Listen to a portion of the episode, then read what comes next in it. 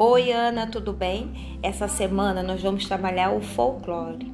Folclore é um conjunto de histórias populares cotidianas, tradições e costumes da cultura brasileira e é muito rico em tradições, em lendas, personagens.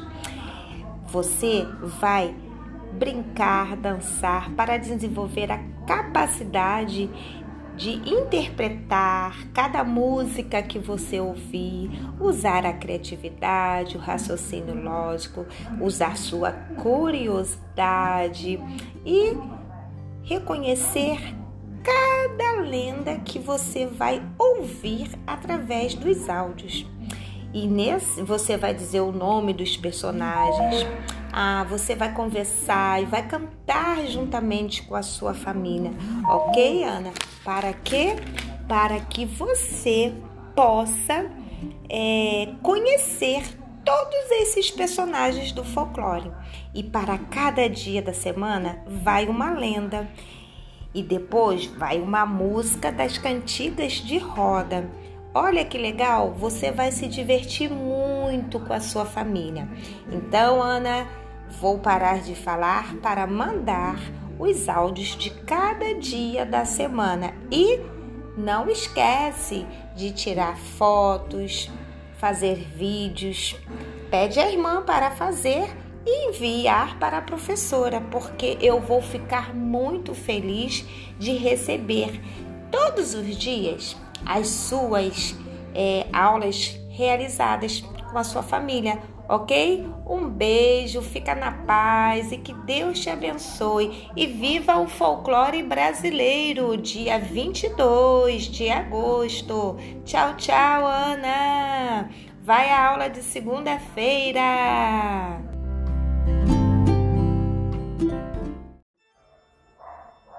A lenda do boto.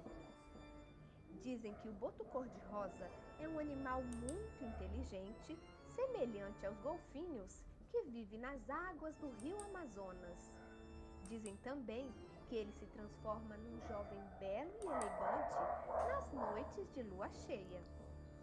Todo vestido de branco, ele usa um grande chapéu para esconder o buraco que tem na cabeça. Gosta de passear pelas festas da redondeza procurando uma moça bem bonita para conquistá-la e levá-la para o fundo do rio. No dia seguinte, ele devolve a moça para as margens e volta a se transformar em boto novamente. Por isso, cuidado!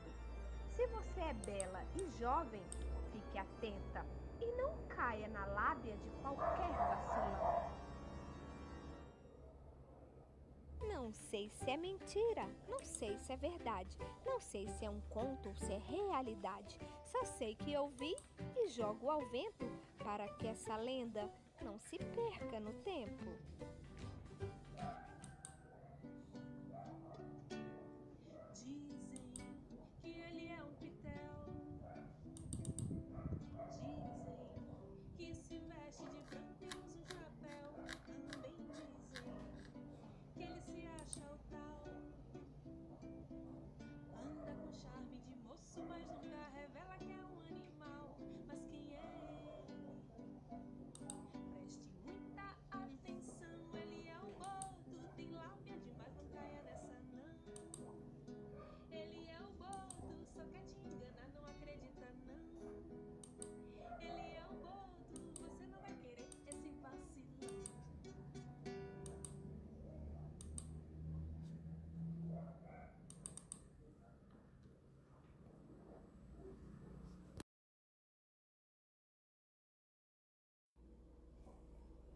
Sabe que vocês me deram uma boa ideia, mas enquanto eu penso sobre isso, vamos ouvir a lenda da Iara? Lenda da Iara?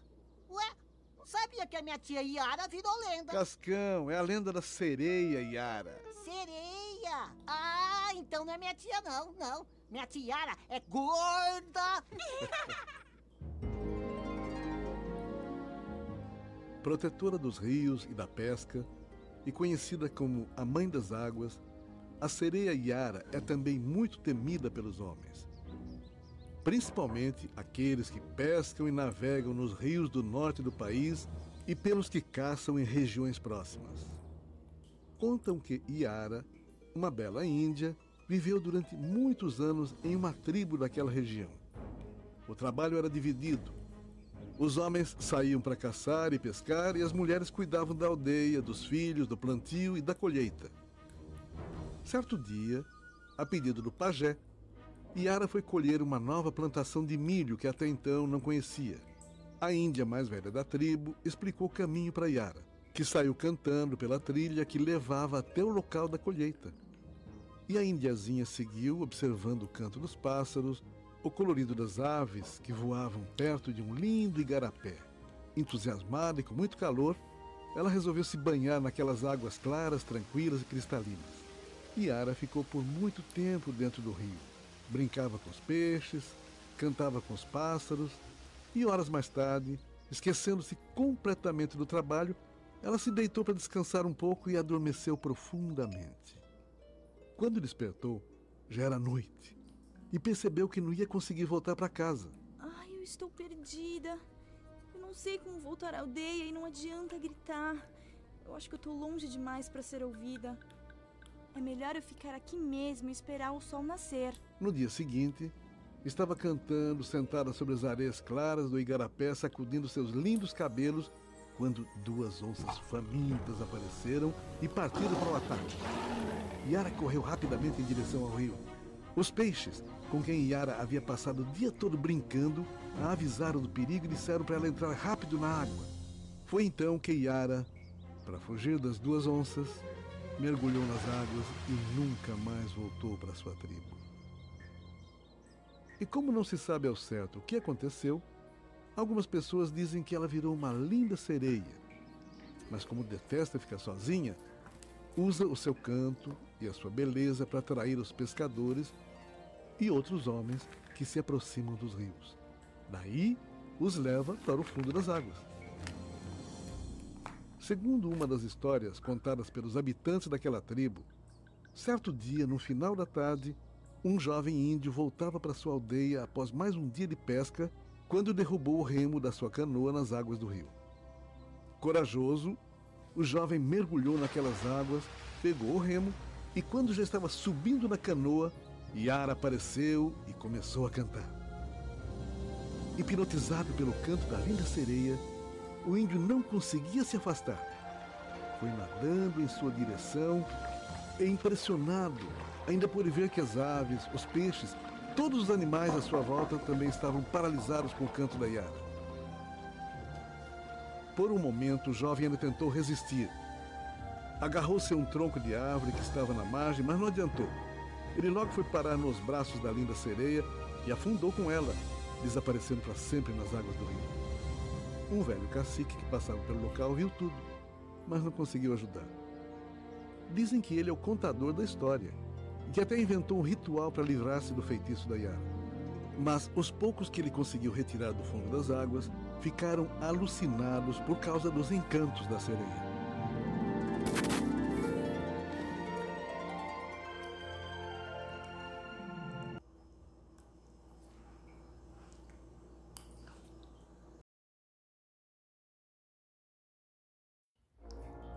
Originária nas tribos indígenas do sul do Brasil, a lenda do Saci existe desde fins dos tempos coloniais. É contada em todas as regiões brasileiras e por isso a história modifica-se conforme o local. Inicialmente, o Saci era retratado como um personagem negro endiabrado que possuía duas pernas e um rabo. A partir da influência africana, ele perde a perna lutando capoeira e adquire o hábito de fumar um cachimbo. O gorrinho vermelho do Saci, por sua vez, advém do folclore do norte do Portugal. Gorrinho esse que lhe concede poderes mágicos. O Saci é considerado um dos personagens mais conhecidos do folclore brasileiro. Ele se diverte fazendo brincadeiras com os animais e com as pessoas. As principais travessuras são trançar os cabelos dos animais, fazer sumir objetos e ainda assobiar para espantar os viajantes. Reza a lenda que costuma atrapalhar o trabalho das cozinheiras, trocando os recipientes de sal e açúcar ou fazendo queimar a comida. Além de suas travessuras, é importante notar que o saci tem domínio das matas e por isso possui outra função denominada farmacopeia. Assim, o saci é o guardião das ervas e das plantas medicinais. Ele conhece suas técnicas de manuseio e preparo, bem como de sua utilização acerca dos medicamentos feitos a partir de plantas. A partir disso, em muitas regiões, o Saci é considerado um personagem maléfico. Ele guarda e cuida das ervas sagradas presentes na mata e costuma atrapalhar e confundir as pessoas que as coletam sem pedido de autorização. A lenda garante que para capturar o Saci, a pessoa deve arremessar uma peneira dentro dos redemoinhos de vento. Dessa maneira, após capturá-lo, é necessário retirar-lhe o gorro para prendê-lo em uma garrafa. Acredita-se que o Saci nasceu do broto de bambu, permanecendo ali até os sete anos. E após esse período, vive mais 77 anos, praticando suas travessuras entre os homens e os animais. Por fim, ao morrer, o Saci torna-se um cogumelo venenoso. Em 2005, em sua homenagem, foi instituído o Dia do Saci no Brasil. A data é 31 de outubro.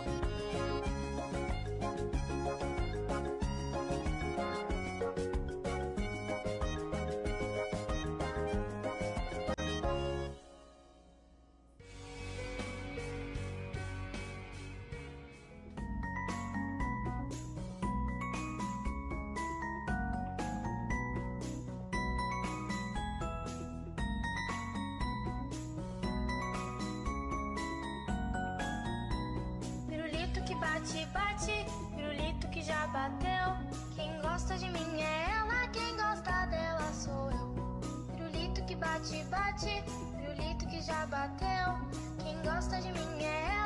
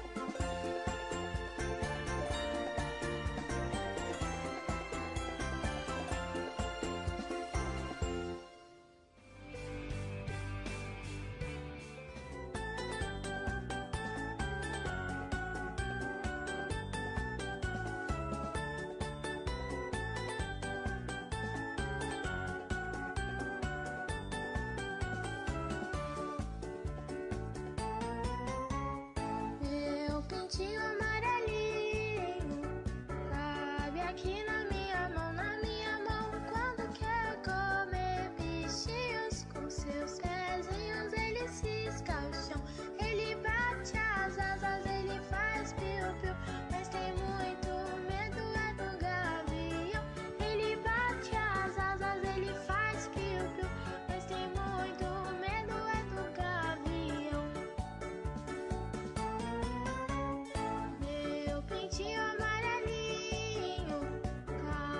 Can